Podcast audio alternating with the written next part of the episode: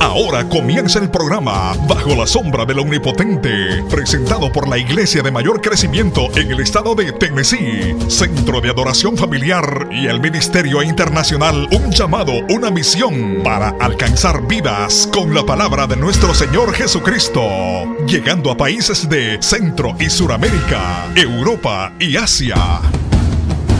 El pastor Ismael García ha trabajado como misionero en otros países y hoy actualmente es el presidente y pastor del Ministerio Internacional Un llamado, una misión. Y ahora con ustedes, el pastor Ismael García. vamos al libro de Juan, capítulo 4. ¿Cuántos han venido a recibir palabra de Dios? Libro de Juan, capítulo 4, versículo 21. Libro de Juan, capítulo 4, versículo 21. Amén. Mientras usted lo busca, queremos felicitar a toda la iglesia, a la visita. Gracias por escoger este su lugar. Yo quiero darle un abrazo muy grande a nuestro hermano Noé y a nuestra hermana Alba. Ya son de la iglesia americana pero les amamos muchísimo, le queremos. Gracias por estar aquí. Vamos a darle un fuerte aplauso a, a Noé y a Alba. Amén. Muchas bendiciones, los papás de Valerie. Amén, Santo Dios. Libro de Juan, capítulo 4. Libro de Juan, capítulo 4, versículo 21. Y vamos a comenzar una serie de mensajes por las próximas semanas.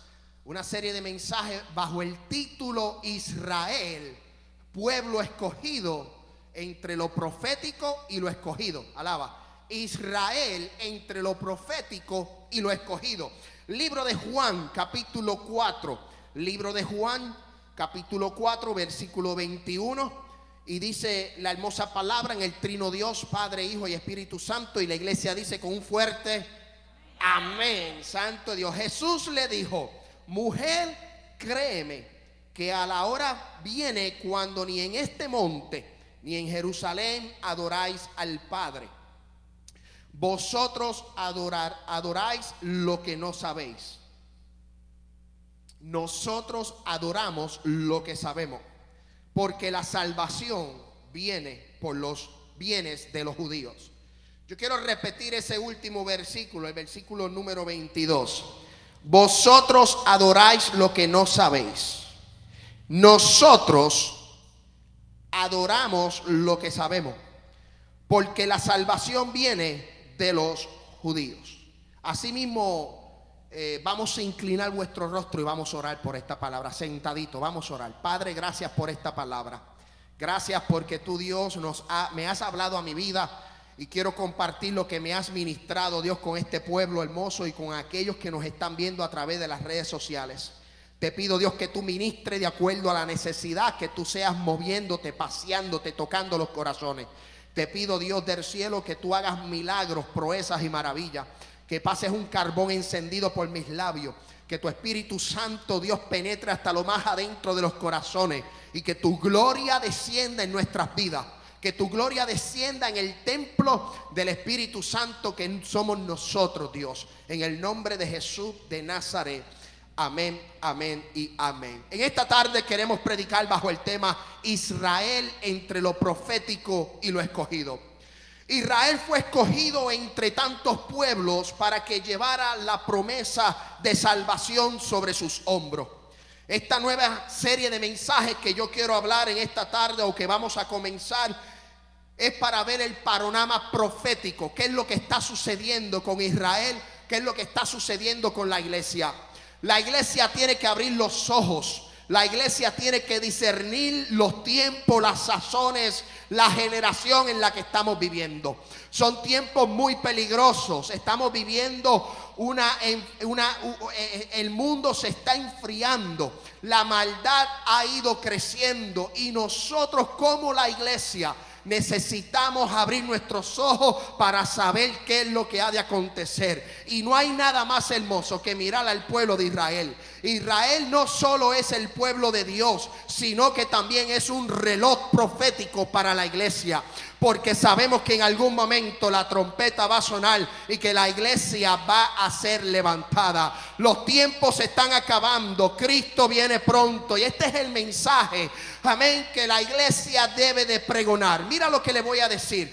Dios escogió el pueblo de Israel para traer al Salvador al mundo, pero el Salvador escogió a la iglesia para llevar la palabra de salvación. Alaba la gloria de Jehová. Mira qué interesante, voy a repetir eso. Dios escogió al pueblo de Israel para traer al Salvador del mundo, pero el Salvador escogió la iglesia para pregonar el Evangelio de milagro, de salvación y de proeza. La gente tiene que entender que sí, el pueblo de Israel es el pueblo de Dios. Pero también tenemos que entender que la iglesia fue llamada, fue escogida como, una, como nación santa, como pueblo adquirido y el Salvador del mundo pagó un precio muy caro por la salvación de nuestras vidas. Yo quiero decirte y yo quiero que usted me entienda porque vamos por las próximas semanas, vamos a estar hablando de profecía bíblica. A lo mejor nos estaremos introduciendo en lo que es la escatología. Vamos a ver los acontecimientos futuros, lo que está sucediendo con Israel, lo que está sucediendo con la iglesia. Y yo quiero que la iglesia tenga una, una visualización o que entienda el panorama bíblico, porque los tiempos se están acabando y tenemos que estar preparados. Y si usted nunca ha entrado en lo que es la escatología, o si usted nunca ha entrado en lo que es el libro de revelaciones, Apocalipsis, el libro de Daniel, todo lo que el libro de Mateo, los evangelios anuncian, hoy lo va a experimentar y lo va a entender. Escuche bien, Dios escogió a Israel para traer el Salvador del mundo. ¿Por qué? Porque si usted se recuerda en el, en el huerto del Edén, Dios escogió, Dios creó al hombre y creó a la mujer, pero el enemigo estaba tan enojado y que entró en aquel lugar e hizo pecar al hombre y esa relación de Dios con el hombre se rompió. El libro de Génesis capítulo 3, y eso no está en la pantalla, más adelante vamos a ver los versículos bíblicos. Pero yo te quiero llegar a decirte que el pecado entró por el hombre, pero la salvación entró por el hombre. Amén, el pecado entró por Adán, pero por Jesús entró la salvación de la iglesia. Pero para que Jesús llegara a la tierra y Jesús estableciera su ministerio, tenemos que ver el panorama bíblico, tenemos que ver qué fue lo que sucedió. Y eso es lo que hoy, como primer mensaje, yo quiero llevarle a ustedes. El hombre pecó, el hombre falló, la relación se rompió, el pecado empezó a aumentar, hubieron asesinatos, la gente, la maldad, dice, la maldad, dice las escrituras, que empezó a multiplicarse a tal punto que Dios dijo, me arrepiento de haber creado al hombre. Y decidió enviar un diluvio para exterminar a toda la creación. Pero dentro de toda esa creación Dios miró a un hombre que fue conforme a la gracia de Dios y ese fue Noé. Pero yo quiero que usted me siga porque dentro de la salvación del Mesías y dentro del plan profético de Dios, Dios quería escoger a alguien. El pueblo seguía, o sea, la gente, la humanidad estaba en pecado, el pecado aumentaba, las cosas eran terribles. Y yo me imagino, y esto lo va a encontrar en el libro de Génesis, desde el primer capítulo hasta el capítulo 11. Escuche bien, desde el primer capítulo de Génesis hasta el capítulo eh, 2, 11. El libro de Génesis lo que significa es principio el principio de la creación del mundo entre el capítulo 1 al capítulo 11. Y el principio del pueblo de Israel en el capítulo 12 a los, siguientes capítulos al terminar el libro. O sea que el libro de Génesis establece dos principios, el de la creación y el del pueblo de Israel. Yo quiero que usted me siga el libro de Génesis capítulo 12, versículo del 1 al 3. Libro de Génesis capítulo 12, versículo del 1 al 3. Dice las sagradas escrituras, pero Jehová había dicho a Abraham, vete de tu tierra y de tu parentela y de la casa de tu padre a la tierra que te mostraré. Y haré de ti una nación grande Y bendeciré y te engrandeceré tu nombre y serás de bendición. Bendeciré a los que te bendijeren y a los que te maldijeren, maldeciré. Y serán benditas en ti todas las familias de la tierra. ¿Sabes? Dentro del primer capítulo de Génesis hasta el capítulo 11 ocurrieron varios eventos. El último evento que ocurrió antes del capítulo 12 es el de la torre de Babel. En la torre de Babel vemos como el hombre se quiso enseñorear y llegar hasta el cielo creando una, una torre. Y dijo Dios, descendamos y confundamos las lenguas. Dentro del plan de salvación, Jesús, eh, Dios, en el libro de Génesis capítulo 3, versículo 15, le dice a la serpiente, escuche bien lo que le dice en el capítulo 3, de ti mujer saldrá el que te va a herir en la cabeza, el que te va a aniquilar, el que te va a exterminar, le dice a la serpiente, de la mujer va a nacer el Salvador del mundo. Pero dentro del capítulo 1 al capítulo 11, yo me imagino a Dios, y esto no lo dice las escrituras, pero yo me imagino a Dios buscando a alguien, diciendo a quién voy a utilizar para ser el instrumento para establecer mi pueblo y que de mi pueblo salga el Salvador del mundo. Ahora yo regreso al libro de Juan, capítulo 4. Jesús le dice a la mujer samaritana, escuche bien, sabe, ustedes no saben lo que adoran nosotros sí sabemos lo que adoramos porque de nosotros los judíos saldrá el Salvador. Yo quiero que usted me vaya entendiendo con esta palabra. Porque para poder entender esa oración que Jesús le dice a la mujer samaritana, nosotros tenemos que entender cómo fue el inicio del pueblo de Israel. Del pueblo de Israel, de los judíos, sale el Salvador del mundo. Y dentro de los primeros capítulos del libro de Génesis, encontramos a Dios tratando de trabajar con el hombre, tratando de establecer algo con el hombre. Pero en el capítulo 12, yo quiero que usted me siga en su Biblia, en el capítulo 12, Dios miró a la tierra y vio en Ur de los caldeos a un hombre llamado Abraham. Y Dios le plació escoger a este hombre y establecer su nación, establecer su pueblo a través de ese hombre. Por eso Dios le dice en el libro de Génesis capítulo 12, en ese mismo libro, dice, de ti, vete de tu tierra y de tu parentela y de la casa de tu padre a la tierra que yo te voy a mostrar. Yo haré de ti una gran nación. Pero ahí hay algo profético. Y lo profético es que de esa gran nación iba a salir el Mesías. Iba a salir el Salvador. Pero ¿qué sucedió? Yo quiero que usted vaya conmigo al libro de Génesis capítulo 15. Mira lo que dice la Biblia. Libro de Génesis capítulo 15 para probárselo por las escrituras. Luego vino a él palabra de Jehová diciendo, no te heredará este, sino un hijo tuyo será el que te heredará. Y lo llevó fuera y le dijo, mira ahora los cielos y cuenta las estrellas y las puedes y si las puedes contar.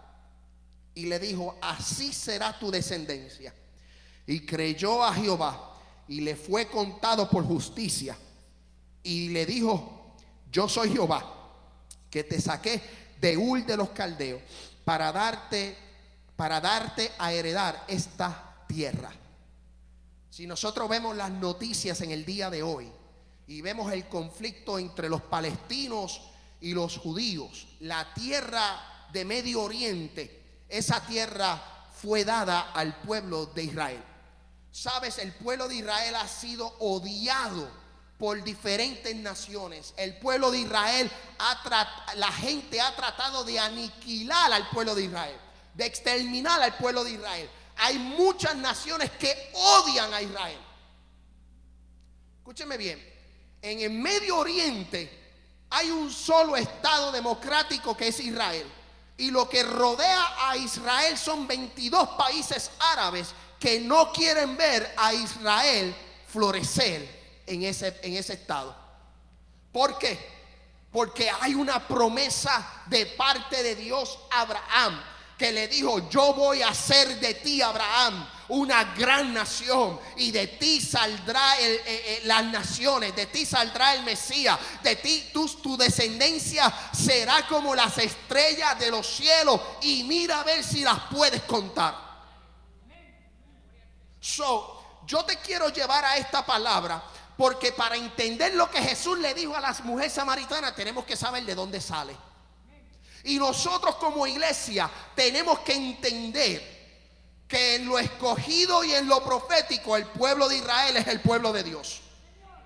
Pero también nosotros salimos de ahí. ¿Sabe por qué nosotros salimos de ahí? Porque a los suyos vino y a los suyos no le recibieron. Por tal razón la iglesia, ahora los gentiles, ahora los que aceptan a Cristo se convierten en hijos de Dios. Y Dios escogió al pueblo de Israel, pero también escogió a la iglesia para llevar una palabra de salvación, para llevar una palabra de poder en esta generación tan corrompida. Si las naciones quieren ver destruida al pueblo de Israel, yo te quiero decir que el diablo quiere ver destruida a la iglesia de Cristo. ¿Sabes? Esto es como en paralelo, esto es algo similar. El diablo ha querido destruir y las naciones han querido destruir al pueblo de Israel. Pero no solo al pueblo de Israel, también a la iglesia. La única diferencia es que Jesús le dijo a Pedro, ¿sabes qué? Las puertas del infierno no van a prevalecer contra la iglesia que yo voy a establecer. Se puede levantar San Balasto, Vía Hitler, Nabucodonosor, Jezabel, Salón, amén, cualquier presidente, pero a la iglesia nadie la puede tocar. La iglesia tiene poder. La iglesia tiene autoridad. La iglesia fue llamada a precio de sangre para repartir y llevar las buenas nuevas de salvación. Por eso nosotros tenemos que dar de gracia lo que por gracia hemos recibido. Mira, mira qué interesante. ¿Sabes? Mira lo que dice el libro de Génesis capítulo 15, versículo 13. Entonces Jehová dijo a Abraham,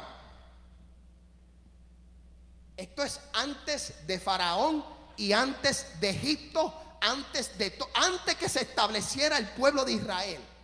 O sea, antes que naciera ese pueblo, mira lo que Dios le dice en profecías, o como el ángel de Jehová, como Jehová mismo le habla a Abraham.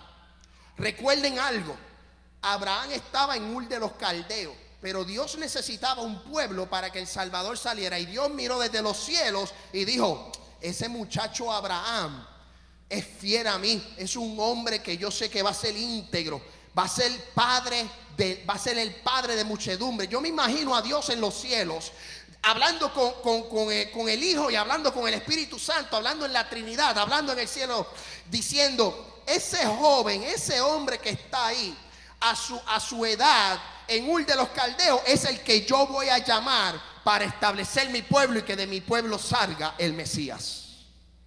Pero mira lo que dice el libro de Génesis capítulo 15. Antes de todo.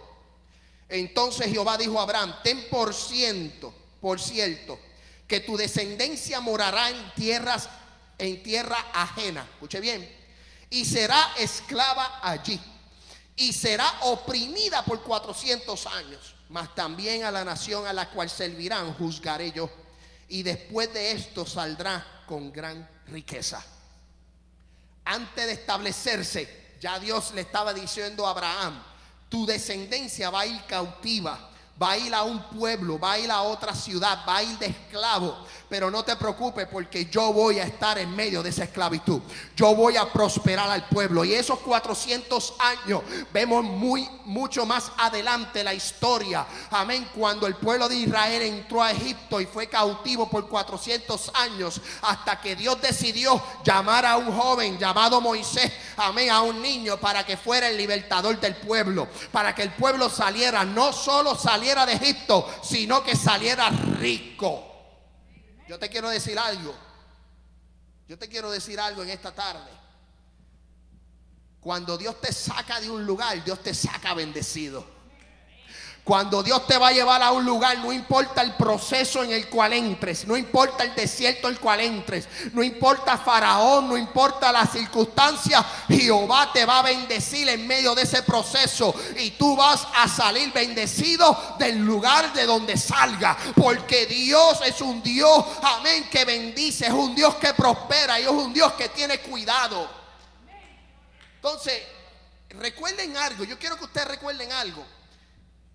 El pueblo de Israel se ha enfrentado a un sinnúmero de guerras y se ha enfrentado a un sinnúmero de situaciones al punto de exterminarlo. Pero Dios no lo ha permitido. ¿Por qué? Porque hay una promesa. Cuando Dios promete, Dios cumple. Y no importa la circunstancia, el desierto, el mover o la situación en la que te encuentres. Si Dios prometió que te va a bendecir, te va a bendecir. No importa si andas en el valle de sombra y de muerte. Jehová te dice, yo voy a hacer, amén, eh, eh, rebosar tu copa. Tus enemigos van a estar en mi presencia y yo voy a ser tu Dios. Por eso David decía, Jehová es mi pastor y nada me faltará. Aleluya. Cuente la historia, cuente la historia desde el nacimiento del pueblo de Israel. Cuéntelo. Faraón, Nabucodonosor, Ciro, todos los imperios que han corrido, amén, los romanos, todos esos imperios que han hecho tratar de aniquilar a Israel. El enemigo no ha querido que Israel, amén, se levante. Por eso nosotros tenemos que entender esta palabra que cuando Jesús le dice a la mujer samaritana, mira, mujer, yo quiero que tú entiendas algo, tú no sabes lo que tú adoras. Y eso mismo nosotros le tenemos que decir a alguna gente. Hay gente que piensa que adora, pero no adora. Hay gente que piensa que son seguidores de Jesús, pero no lo son. Hay gente que piensan que tienen la verdad, pero no la tienen. Hay gente como la mujer samaritana que estaba pensando en adorar, porque aquel pozo de Jacob, amén, allí se adoraba, allí había un templo, allí ellos adoraban, los, samaritanos tenían sus propias reglas parecidas a los judíos. Pero Jesús tuvo que llegar al encuentro no solo para trabajar con la mujer samaritana y sus emociones, sino para decirle, yo quiero que tú sepas que de mi pueblo, que yo soy el salvador de esta tierra. Por eso les dije, Él vino, pero el pueblo de Israel no, no le recibió. Y ahora como iglesia, nosotros tenemos la bendición y la oportunidad de ser parte del cuerpo de Cristo, de ser parte de la iglesia. Mira lo que dice para que usted entienda Jeremías capítulo 7, eh, versículo 25. Mira lo que dice Jeremías capítulo 27, capítulo 7, versículo 25. Jeremiah chapter 7, verse 20, 25. Desde el día en que vuestros padres, y esto yo quiero que usted entienda algo, el pueblo de Israel siempre ha sido rebelde. ¿Ok? El pueblo de Israel ha sido rebelde. Y yo sé que hay algunos dentro de la iglesia que son rebeldes, como el pueblo de Israel. Jeje, alaba. Sí, el pueblo de Israel es un pueblo que hace lo malo y lo bueno delante de los ojos de Dios. Lo vemos a través de la historia.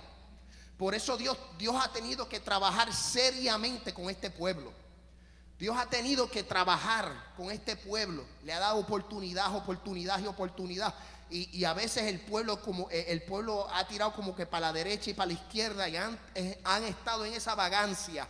Amén. Pero mira lo que dice el profeta Jeremías, para que usted, esto es un solo capítulo o algunos versículos bíblicos de una profecía que da Jeremías con relación a Israel.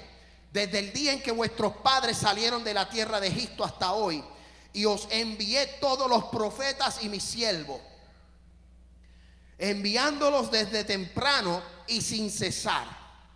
Pero no me oyeron, ni inclinaron su oído, sino que endurecieron su cerviz e hicieron peor que sus padres.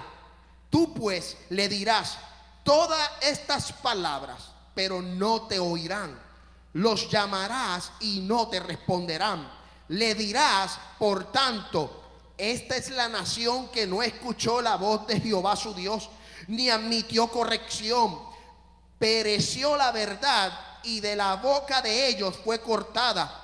Corta tu cabello y arrójalo y levanta llanto sobre las alturas, porque Jehová ha aborrecido y dejado la generación objeto de su ira. Sabes, nosotros la iglesia tenemos que mirar al pueblo de Dios como un reloj profético. Nosotros, la iglesia, tenemos que mirar a Israel como un, catalítico a la profecía. La Biblia dice que Él va a retornar, que Él se va a llevar la iglesia. La Biblia dice que Dios va a, trabajar, amén, con el pueblo de Israel. Y, nosotros como iglesia, y eso es la parte del mensaje que yo quiero llevarle a ustedes. A que este es el primer mensaje, esto es simplemente la introducción a lo que yo quiero traerle. Pero yo quiero decirle que nosotros la iglesia tenemos que abrir nuestros ojos. Nosotros la iglesia tenemos que mirar lo que está aconteciendo. Porque los eventos nos indican que el Mesías va a venir a buscar la iglesia, que el Mesías va a retornar, que el Mesías va a regresar. Mi alma adora al Cristo de la gloria y solo los que estén preparados, aquellos que tengan el oído afinado, son los que van a poder escuchar la trompeta. Amén. La Biblia dice que el apóstol Pablo a los primeros tesalonicenses capítulo 4 versículo 16 y créeme que este es uno de mis versículos favoritos, que por que con voz de arcángel y con trompeta de Dios descenderá de los cielos y los muertos en Cristo resucitarán primero y juntamente los que vivamos seremos arrebatados. ¿Sabes qué? Nosotros tenemos que estar pendientes a Israel y lo que está aconteciendo, porque la venida de Cristo se acerca. Cristo retornará, Cristo regresará, Cristo se llevará a la iglesia, Cristo va a levantar la iglesia un día. En un abril y cerrar de ojos será la venida del Hijo del Hombre. Iglesia, apercíbete. Iglesia, levántate. Iglesia, redalguye tu corazón. Alerta, iglesia. Alerta, iglesia. Porque el pueblo de Israel está pasando por situaciones que alertan a la iglesia en el día de hoy. Entonces, para nosotros poder entender lo que Jesús le dijo a aquella mujer samaritana, Jeremías profetiza y le dice, he enviado profetas, he enviado palabras y todavía el pueblo no ha escuchado. Sabes, Dios tiene un plan perfecto. Dios no tiene plan B, ni plan C, ni plan D, ni F, ni G, ni G, y whatever. Alaba. Dios no recurre al alfabeto.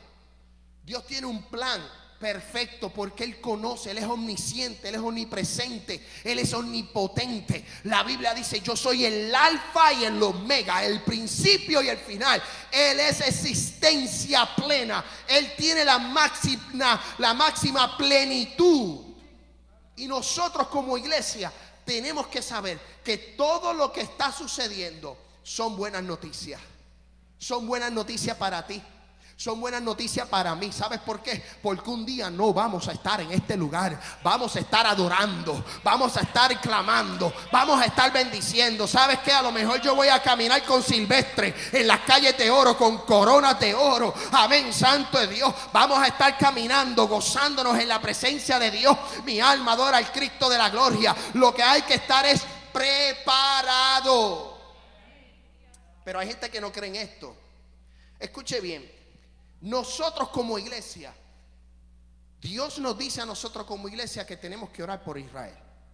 Libro de Salmos, capítulo 122, versículo 6.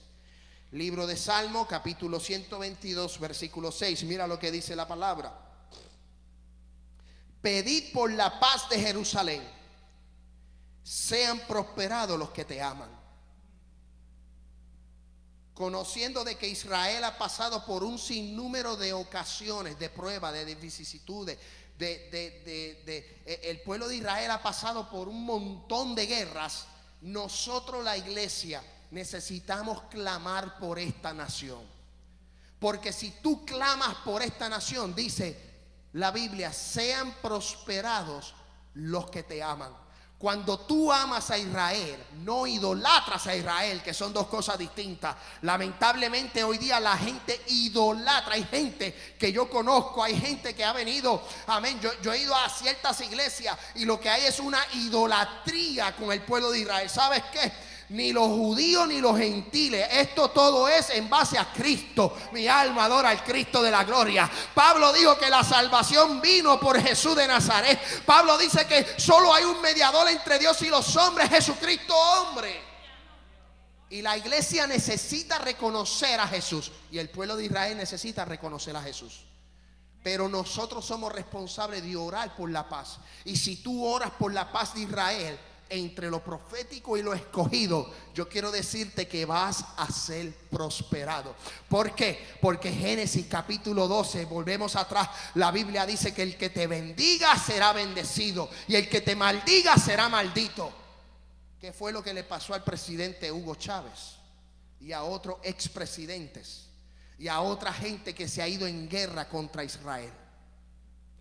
Yo recuerdo ver en televisión a Chávez, al presidente Hugo Chávez, decir que maldecía a Israel desde las vísceras. ¿Sabes qué? ¿Dónde le salió el cáncer? En las vísceras. Por maldecir al pueblo de Dios. Ahora bien, si eso es con el pueblo de Dios, con el pueblo de Israel, imagínate tú con la iglesia. Oh, alaba la gloria de Jehová. Imagínate el que te maldiga. Imagínate el que diga cosas, amén, eh, eh, eh, cosas mintiendo en contra tuya. ¿Qué va a suceder? ¿Sabes qué? Tú eres la niña de los ojos de Dios. Tú eres la iglesia. Si Dios tiene cuidado de Israel, también tiene cuidado de ti. Si Dios ama a Israel, yo quiero decirte que también te ama a ti. Porque Él mandó a su Hijo a pagar un precio, ver que ningún hombre sobre la tierra ha pagado. Ni Buda, ni Gandhi, ni Lincoln, amén, ni Benito Juárez, ningún otro presidente, ningún otro prócer pagó el precio, ni Mahoma pagó el precio que pagó Cristo en la cruz del Calvario. Amén, santo es Dios, que no solo pagó un precio, sino que también resucitó. Él no está en la tumba, la tumba está vacía. Qué interesante saber que según Dios ama a Israel, también te ama a ti. Que tú no eres ni más ni menos. Que ellos no son ni más ni menos. Dios amó al pueblo de Israel y les hizo promesa. Pues sabes qué? Tú también tienes promesa. Tú también tienes promesa. ¿Cuál es la promesa tuya?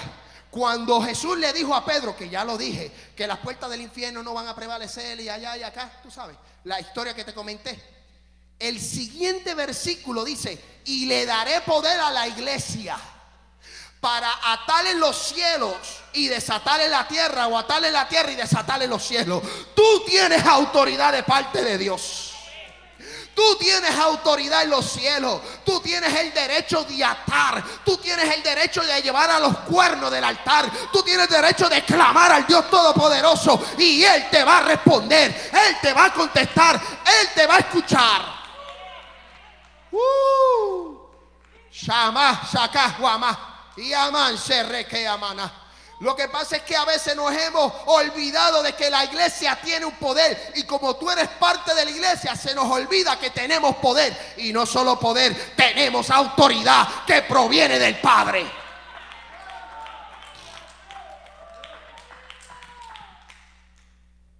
si, si Dios ha cuidado y ha preservado al pueblo de Israel, también lo hace con la iglesia. Y mira que ambos pueblos, tanto Israel como la iglesia, están en una guerra tan y tan terrible que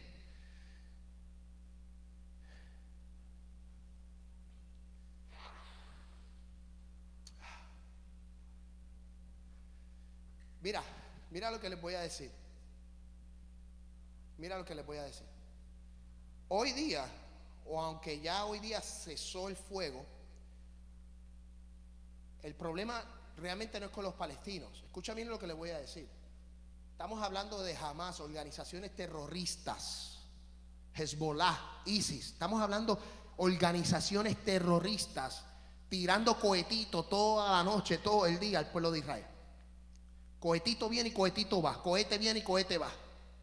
Entonces, para la prensa internacional, Israel es el malo para la no, no, no, no dicen, no dicen eh, eh, jamás o, o, los Hezbollah están atacando, no dicen Israel está atacando. O sea, Israel está en medio de una guerra terrible con sus países, los, los vecinos, países vecinos.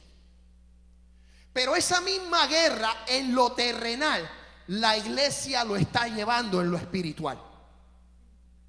Según Israel está en, guerra terrenal con otras naciones, la iglesia, la iglesia está en una guerra espiritual terrible.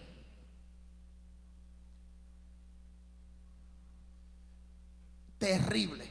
Y le voy a decir, es triste para mi persona, para mí, esto, esto, esto fue algo de hoy,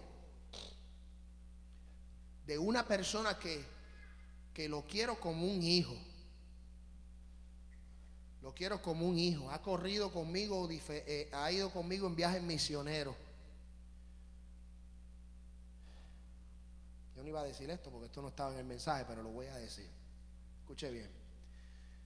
Y si me estás viendo, te amo y te quiero. Y me está viendo, yo sé que a lo mejor me está viendo. Pero conocer a Dios, caminar con Dios y que hoy una persona con unos talentos maravillosos y que hoy salga a la luz pública que ha decidido encaminarse al homosexualismo, yo te quiero decir, yo te quiero decir, a la iglesia, a todo el que me ve, la iglesia está corriendo una guerra espiritual tan terrible que el enemigo sabe que le queda poco tiempo.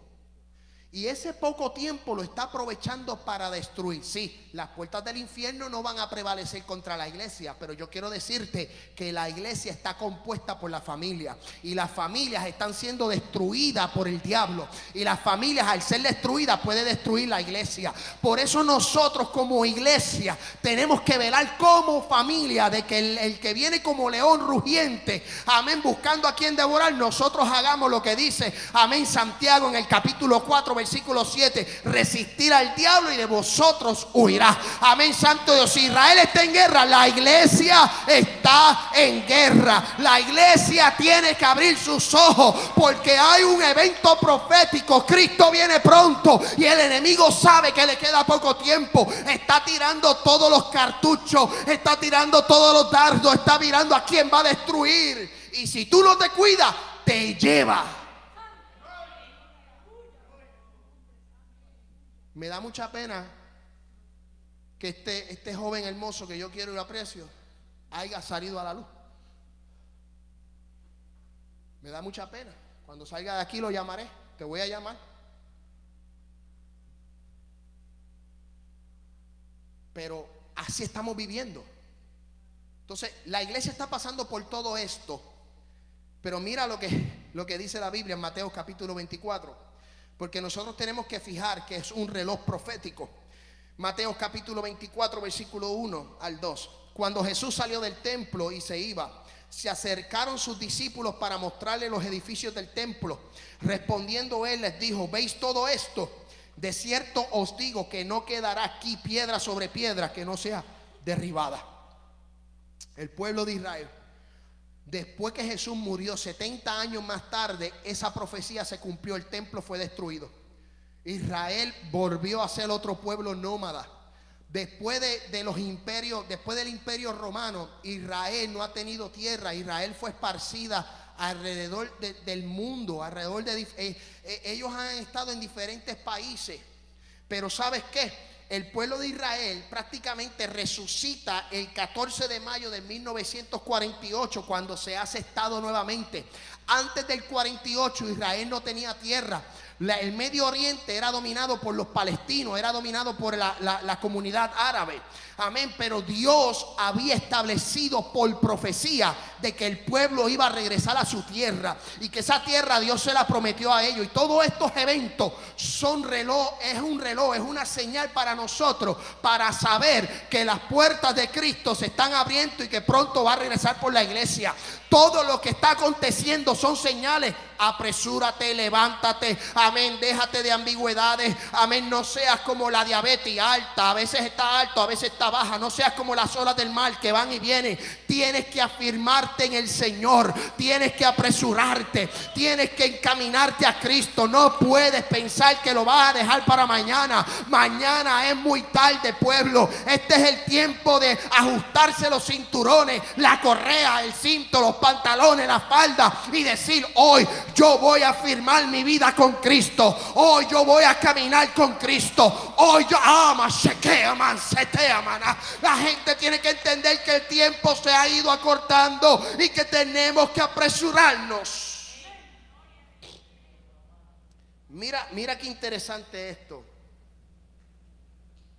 Mira qué interesante esto. En el 48 Israel se hace Estado nuevamente. Israel fue destruido, pero en el 48 se hace Estado. 70 años más tarde el presidente Trump declara que Jerusalén es la capital. Dios trabajando con el pueblo de Israel y al mismo tiempo Dios enviando la iglesia con poder. Dios trabajando con Israel y la iglesia trabajando con poder. Pero cuando Israel se hace Estado en el 48, unos días más tarde, una semana más tarde, los países vecinos se van en guerra. ¿Y quién gana en esa guerra? Gana Israel. Conquista la península del Sinaí. Le quita tierras a Egipto. Quita tierras a los palestinos. Una nación que acababa de nacer en el 48 vuelve y entra en guerra y Dios en su misericordia trabaja con el pueblo de Israel y los defiende de sus enemigos. Escuche bien esto. Guerras contra otros pueblos, odio contra la iglesia, eso es lo que estamos viendo. Reinos contra reinos. Cuando el libro de Mateo dice naciones contra naciones, pueblos contra pueblos, reinos contra reinos.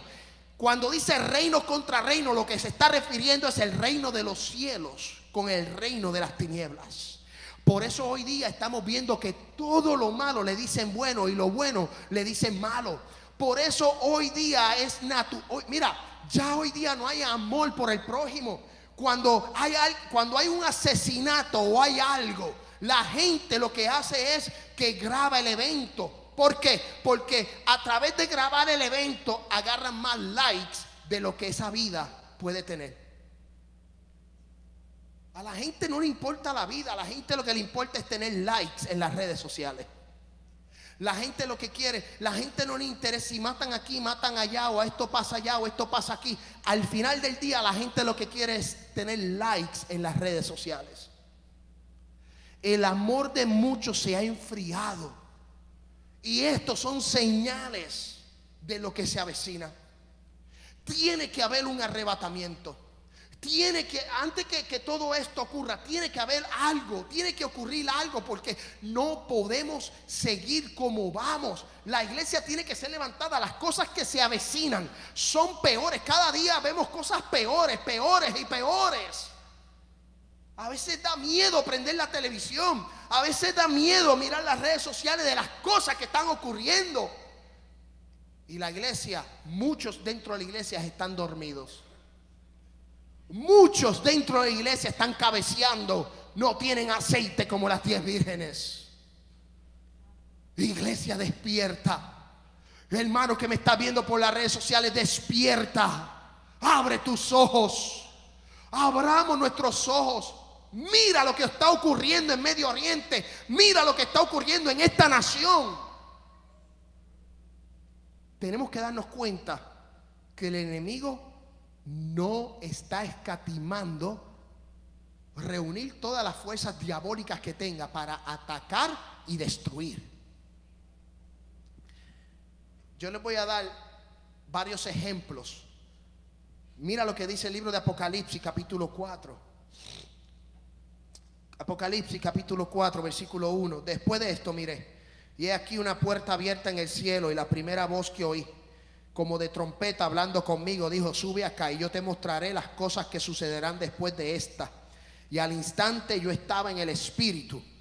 Eso es una topología de arrebatamiento. Juan es llevado de la isla de Pasmo en el espíritu al cielo. Y he aquí un trono establecido en el cielo y en el trono uno sentado y el aspecto del que estaba sentado era semejante a piedra de jaspe y de cornalia y había alrededor del trono un arco iris, el cual hoy día ese arco iris ha sido blasfemado por organizaciones LGBTQ y ahora le ponen un signo Plus. Mira cómo está el diablo. Plus. Se creen Disney Plus y se creen ESPN Plus. No, ahora todo es Plus. Hágame caso, atiéndame lo que le voy a decir. Han salido varios artistas como Demi Lovato o whatever como se llame. Ahora hay un grupo de personas que son no binarios. Mira hasta dónde el diablo ha metido sus pezuñas y sus pensamientos. Ahora hay un grupo llamado los no binarios. Ahora en el estado de Nueva York, tú puedes, un hijo suyo nace y si usted quiere le pone género X, que él decida cuando le dé la gana lo que quiere ser. ¿Hasta dónde estamos llegando? Por eso le digo que tiene que haber un arrebatamiento, tiene que ocurrir algo. Nosotros no podemos seguir en esta, no podemos estar aquí, Dios nos tiene que llevar. Dios nos tiene que llevar. Si hay gente que lo cree bien, si hay gente que no lo cree, pues sorry for you. Pero yo quiero decirle que tiene que haber un arrebatamiento. La iglesia no puede pasar por todas estas aberraciones. Amén. Todo esto que está ocurriendo, que lo que están es deshonrando la creación, deshonrando a Dios, deshonrando la palabra de Dios. Es imposible. La iglesia tiene que ser levantada. Y por eso le estoy dando un ejemplo bíblico en Apocalipsis capítulo 4, versículo del 1 al 4. Y dice en el versículo 2, al instante yo estaba en el Espíritu. Y he aquí un trono establecido en el cielo. Y en el trono uno sentado. El aspecto del que estaba sentado era semejante a piedra de jaspe, de cornalia. Y había alrededor del trono un arco iris, semejante en un aspecto a la esmeralda y alrededor del trono habían 24 tronos y los vi sentados en los tronos a 24 ancianos vestidos de ropas blancas con coronas de oro en sus cabezas. Los 24 ancianos son la iglesia que no va a pasar por la gran tribulación, sino que va a estar sentado en el trono junto con Dios, porque Dios dice que vamos a ser herederos y coherederos y que conjunto con Jesús vamos, amén, a regir las naciones con barra de hierro. Nosotros vamos a estar en el cielo con coronas, con coronas ropa blanca. Mira lo que dice, mira lo que dice eh, Apocalipsis, capítulo 5, versículo, capítulo 5, versículo 1. Apocalipsis, capítulo 5, versículo 1. Y vi en la mano derecha del que estaba sentado en el trono un libro escrito por dentro y por fuera, sellado con siete sellos. Y vi a un ángel fuerte que pregonaba a gran voz, ¿quién es digno de abrir el libro y desatar sus sellos? Y ninguno, ni en el cielo, ni en la tierra, ni debajo de la tierra podía abrir el libro, ni aún mirarlo. Y lloraba mucho, decía Juan, porque no había hallado a ninguno digno de abrir el libro, ni de leerlo, ni de mirarlo. Y uno de los ancianos me dijo, no llores, he aquí el león de la tribu de Judá, la raíz de David, ha vencido para abrir el libro y desatar sus siete sellos. No había ninguno, pero uno fue un cordero inmolado Mira lo que es la metamorfosis. Jesús fue como cordero inmolado a la cruz, pero cuando resucitó, resucitó como el león de la tribu de Judá. la Biblia dice que el enemigo es como, león rugiente, no. Mi Cristo es el león de la tribu de Judá. Él es el único que tiene poder, autoridad. Él es el único que tiene la autoridad para abrir el libro. Él es el único que tiene autoridad para levantar un muerto después de cuatro días de muerto. Él es el único que tiene autoridad para cambiar el agua en vino. Él es el único que tiene autoridad para multiplicar los panes y los peces. Él es el único que tiene autoridad para restaurar un matrimonio destruido. Él es el único que tiene autoridad para cambiar al hombre de sus pecados.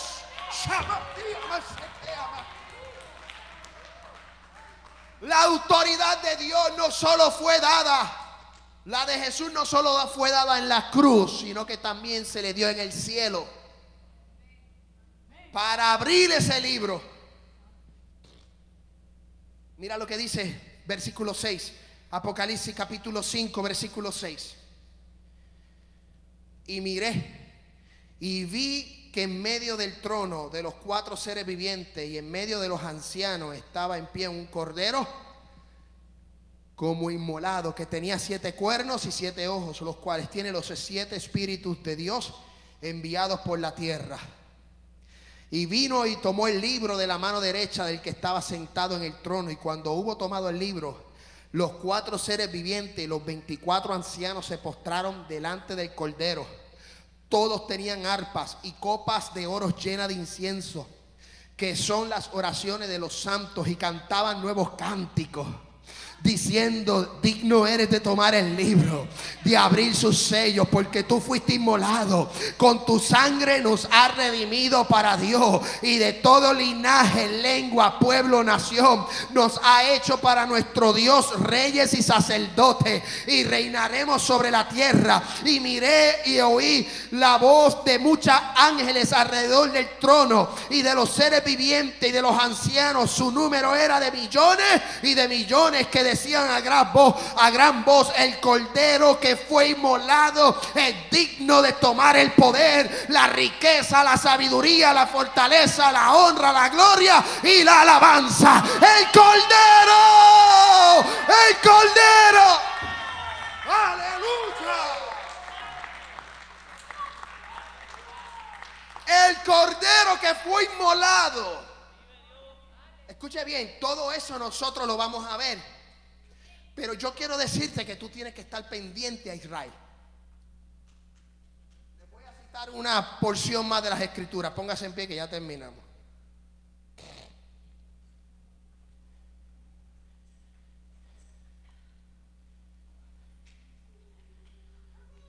Y se la voy a citar completa. Yo quiero que usted vaya conmigo al libro de Ezequiel capítulo 37.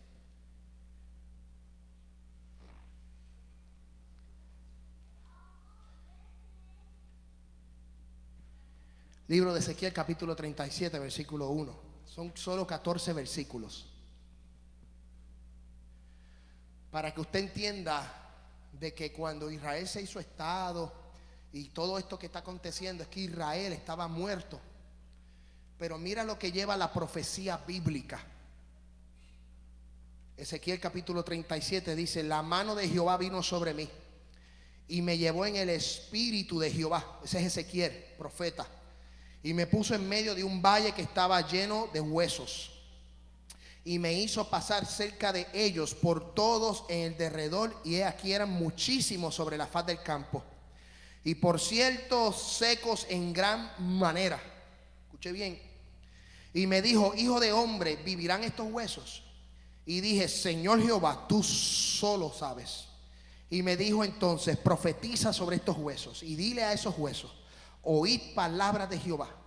Así ha dicho Jehová el Señor a estos huesos. He aquí yo hago entrar espíritu en vosotros y viviréis. Y pondré tendones sobre vosotros y haré subir sobre vosotros carne. Y cubriré de piel y los pondré en vosotros en espíritu y viviréis. Y sabréis que yo soy Jehová. Profeticé pues como me fue mandado y hubo un ruido mientras yo profetizaba. Y he aquí un temblor y los huesos se juntaron cada hueso con su hueso. Y miré y he aquí tendones sobre ellos y la carne subió y la piel cubrió por encima de ellos, pero no había en ellos espíritu. Y me dijo, profetiza al espíritu, profetiza, hijo de hombre, y di al espíritu, así ha dicho Jehová el Señor, espíritu ven de los cuatro vientos y sopla sobre estos sobre estos muertos y vivirán. Y profeticé como me había mandado y entró espíritu en ellos y vivieron y estuvieron sobre sus pies un ejército grande en extremos. Y me dijo luego, hijo de hombre, todos estos huesos secos son la casa de Israel. He aquí ellos dicen, nuestros huesos se secaron y pereció nuestra esperanza y somos todos destruidos. Por tanto, profetiza y dile, así ha dicho Jehová el Señor. He aquí yo abro vuestros sepulcros, pueblo mío, y os haré de vuestras sepulturas y os traeré a la tierra de Israel. Y sabréis que yo soy Jehová. Y cuando abra vuestro sepulcro y os saque de vuestro sepul de sepultura, pueblo mío, y pondré mi espíritu en vosotros, viviréis y os haré reposar sobre vuestra tierra. Y sabréis que yo Jehová hablé y lo hice así. Jehová. Quiero decirte que el pueblo de Israel estaba seco. Y esa profecía se cumplió en el 1948. Hoy, 73 años más tarde, estamos viendo a un Israel creciendo, próspero, bendecido. Pero yo quiero decirte que la iglesia también está siendo bendecida. Israel entre lo profético y lo escogido Vamos a continuar la semana que viene y vamos a entrar en los sellos para que usted entienda qué es lo que va a acontecer. Santo de Dios, vamos a orar. Padre, Dios de los ejércitos de Israel. Te doy la gloria, gracias por esta palabra, gracias porque tú eres bueno, gracias porque tú eres maravilloso. Espíritu Santo de Dios, te bendecimos en esta hora. Dios bendice a la iglesia. Bendice Dios del cielo de manera especial. Señor, la iglesia, este mensaje que ha si este mensaje fue de edificación para su vida y desea contactar nuestro ministerio, lo puede hacer a través de nuestra página en internet www.unllamadounamisión.org o al número de teléfono 615-605-8648 615-605-8648 alcanzando vidas para el reino de los cielos.